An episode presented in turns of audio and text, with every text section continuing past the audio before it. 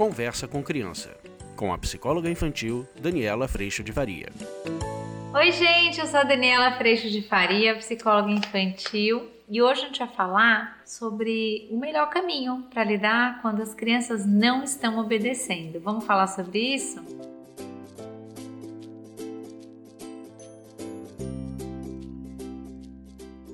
Gente, antes de mais nada, eu gostaria de te convidar para vir para o curso online. A gente tem trabalhado bastante nos nossos encontros que acontecem três vezes por semana no grupo de pais e duas vezes por semana no grupo de profissionais. A troca é riquíssima e o lugar de sustentação, de ausência de julgamento e de muito colo também. Imagine você ter uma rede de pais e mães que ao invés de apontar dedo e falar, nossa, que horror, que coisa horrível, ai credo, nossa, eu não quero que meu filho faça isso.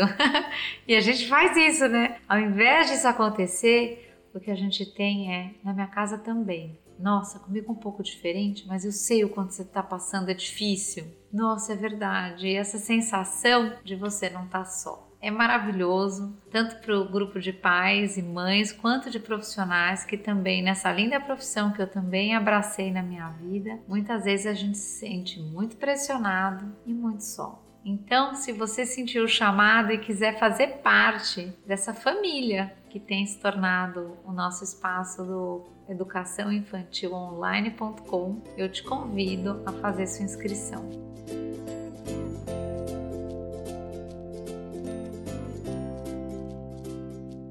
Mas então agora vamos para o nosso tema de hoje. Como é que a gente pode conduzir uma criança que a princípio não está obedecendo? A primeira coisa que eu separei para vocês, eu quase fiz quase uns cinco dicas, né? John, John, John, vocês adoram esse negócio de cinco dicas, eu tenho me esforçado.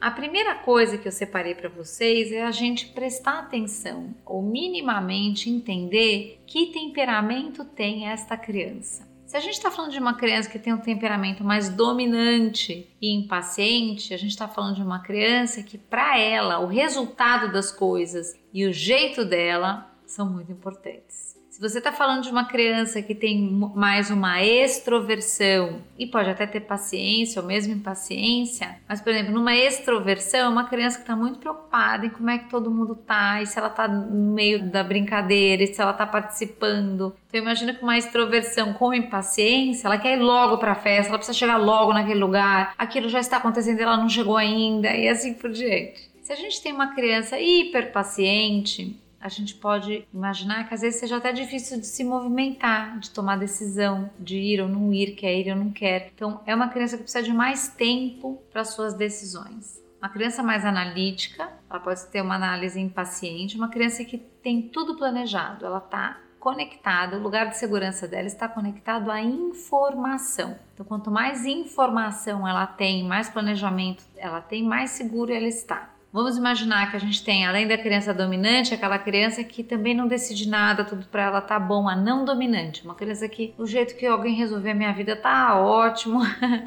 e a gente também tem um trabalho a fazer com essa criança. Uma criança introvertida, ela tem o tempo dela de observação para que ela se coloque para fora no mundo. E uma criança impaciente, ela quer para ontem. Tudo precisa ser muito rápido. Uma criança mais espontânea, talvez ela tenha dificuldade de seguir no caminho da organização para estar na escola às sete e meia, eu acordo tal horário. As coisas vão ficando mais soltas, então ela também tem algo a melhorar. Uma das coisas que eu gosto muito da gente prestar atenção nos temperamentos, e essa ferramenta chama-se SOAR. É uma ferramenta que eu posso disponibilizar para vocês, ela tem um custo, porque tem um custo para mim também. Caso você queira descobrir o temperamento da sua família, dos membros da sua família, isso é fantástico, muito importante, para que a gente entenda que primordialmente a forma como eu vejo o mundo não é a forma como meu filho vê o mundo.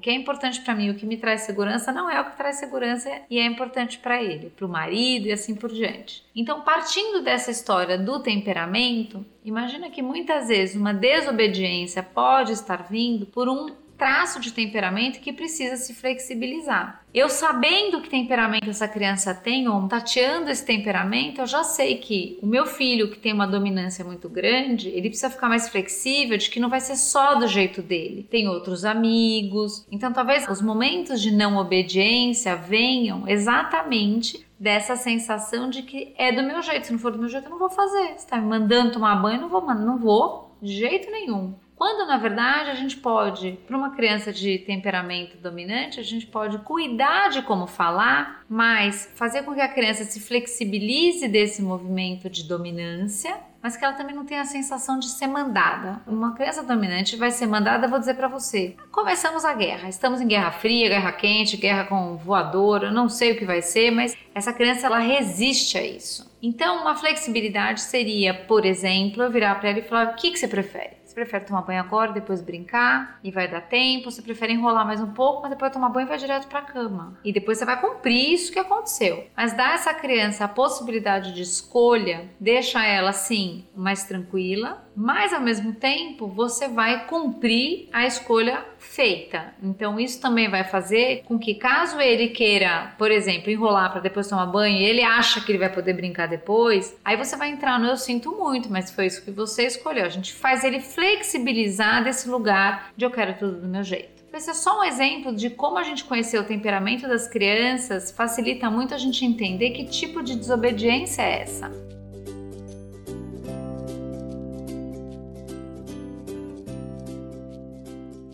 Outro ponto, se eu fizer essa mesma coisa, talvez, para uma criança que tem um temperamento paciente, talvez ela não consiga decidir. Mas o nosso desafio com ela é exatamente convidá-la para decidir. Então eu vou dar pequenas decisões para ela, ou vou dar um tempo maior para ela decidir situações que sejam possíveis disso acontecer, para que ela se flexibilize desse movimento de muito tempo, de não sei, peraí, deixa eu analisar melhor, não tenho certeza e assim por diante. Uma criança, por exemplo, mais analítica, talvez ela esteja sempre num lugar de muita segurança quando tudo está sob controle ela tem tudo em ordem, ela sabe o que está acontecendo, ela sabe todas as coisas. Eu tenho alguns exemplos muito gostosos no consultório que é assim, às vezes uma criança hiperanalítica, ela quer brincar com o que ela já conhece, porque o que ela já conhece, ela sabe que ela não vai ter desconforto nem surpresa.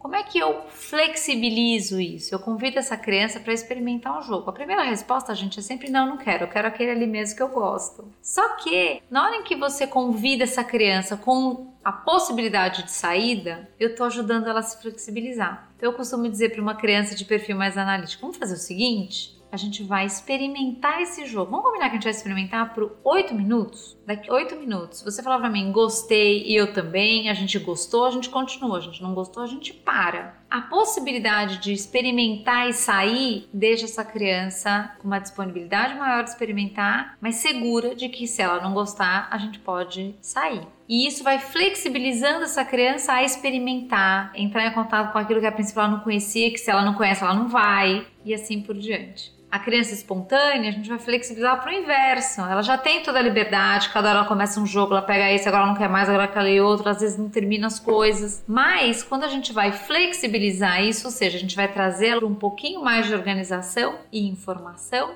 talvez, por exemplo, imaginando uma criança entrando lá no consultório com esse perfil, seja, então a gente vai montar uma rotina. Primeiro a gente vai brincar disso, depois a gente vai brincar disso, depois a gente vai brincar disso. Fica bom para você? Fica. No meio ela vai querer partir para coisa, a gente vê se dá tempo de entrar no nosso planejamento, mas a gente não abandona o planejamento, porque o desafio dela é exatamente estar um pouco mais planejada. Então, partindo dos perfis, a gente tem desobediências diferentes, de diferentes formas. A criança vai apresentar essa resistência de acordo com o temperamento dela também.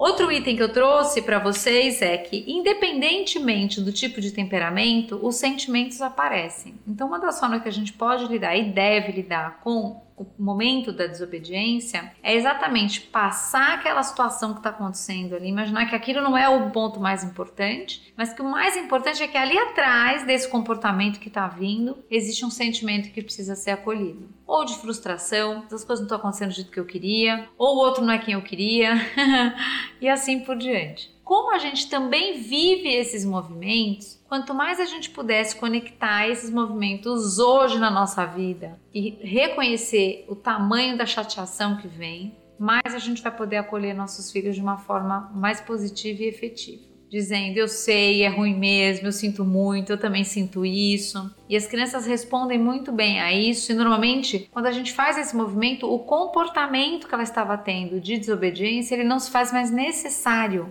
Por quê? Porque essa criança começa a ser ouvida e considerada. Então ela não precisa mais chutar tua canela, nem nada disso, porque eu sei que tem alguma coisa ruim que tá acontecendo aí. Vamos ver o que, que é.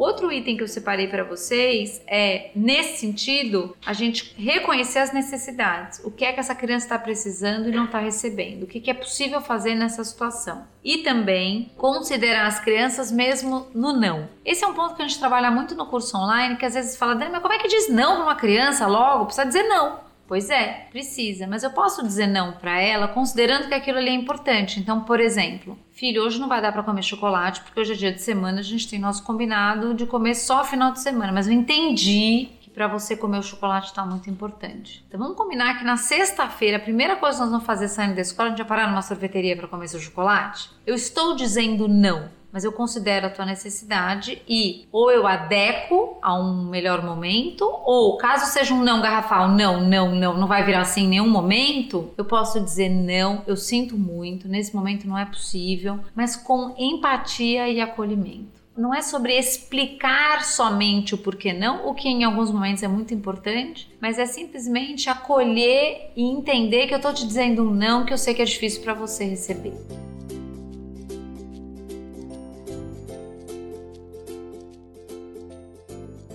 O outro item que eu queria colocar para vocês, que realmente contribui muito nesses momentos, é a gente falar de como a gente está se sentindo também, mas evitar castigos e ameaças. Muitas vezes a gente fala, nossa, mas a desobediência está crescendo de forma galopante na minha casa. Mas é quando a gente pergunta ou para para perceber como é que a gente tem corrigido as crianças nesses momentos, o se você não parar agora está aparecendo, se você não fizer tal coisa você vai. Ah, está acontecendo e o castigo também está. Quando a criança entra nesse processo do castigo, eu já falei isso no vídeo Castigo e Consequência, já falei isso em muitos vídeos nesses anos todos. O que acontece é que a criança ela costuma receber o mesmo castigo para todo tipo de ação ou de comportamento. Nesse processo, a criança entende que, tá bom, então eu vou ficar lá no canto da disciplina, eu vou ficar lá pensando não sei aonde, ela não vai. Mas a hora que ela vive essa experiência de ficar no canto da disciplina e ela entende que isso aí não é nada demais, o que muda, gente, é que a próxima vez que você falar, você vai pro canto da disciplina, ela vai falar, tá bom, eu vou. E isso vai disparando nesta relação entre nós e as crianças um embate, porque há um vencedor. E normalmente a gente vai querer que seja a gente, obviamente. Só que a criança, ela também quer que seja ela e às vezes ela tem muito mais resistência, força e recurso do que a gente. Então o embate começa a ser o nosso dia a dia. Então nesse processo da desobediência, se eu puder, vamos resumir a história. Se eu puder reconhecer, além do comportamento, o sentimento que está ali e acolher, joia. Se eu puder dizer, eu sinto muito, ou vamos fazer desse jeito, ou vamos fazer de tal jeito, considerando tanto o adulto quanto a criança nesse movimento, a gente consegue estar junto nesse momento. E a criança acolhida, ela não precisa chutar sua canela para nada, porque ela está respeitada, acolhida e ela está no lugar de ser ouvida e considerada. Isso é muito importante. O que não significa, de novo, que você vai fazer o que ela quer, mas significa que para dizer não, você considera os sentimentos dela. Você diz com eu sinto muito.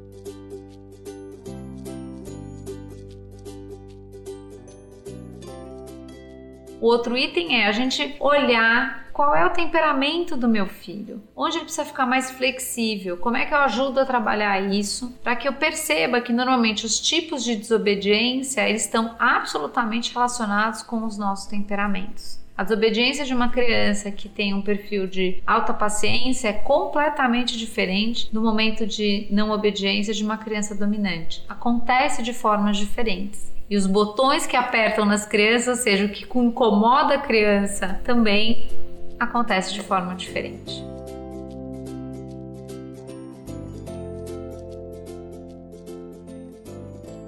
último item é na explosão, que nessa história pode acontecer da nossa parte, que a gente seja um exemplo de arrependimento e perdão e que a gente crie nova conexão e oportunidade de conversa para lidar com esses momentos de desobediência de uma melhor forma na próxima vez.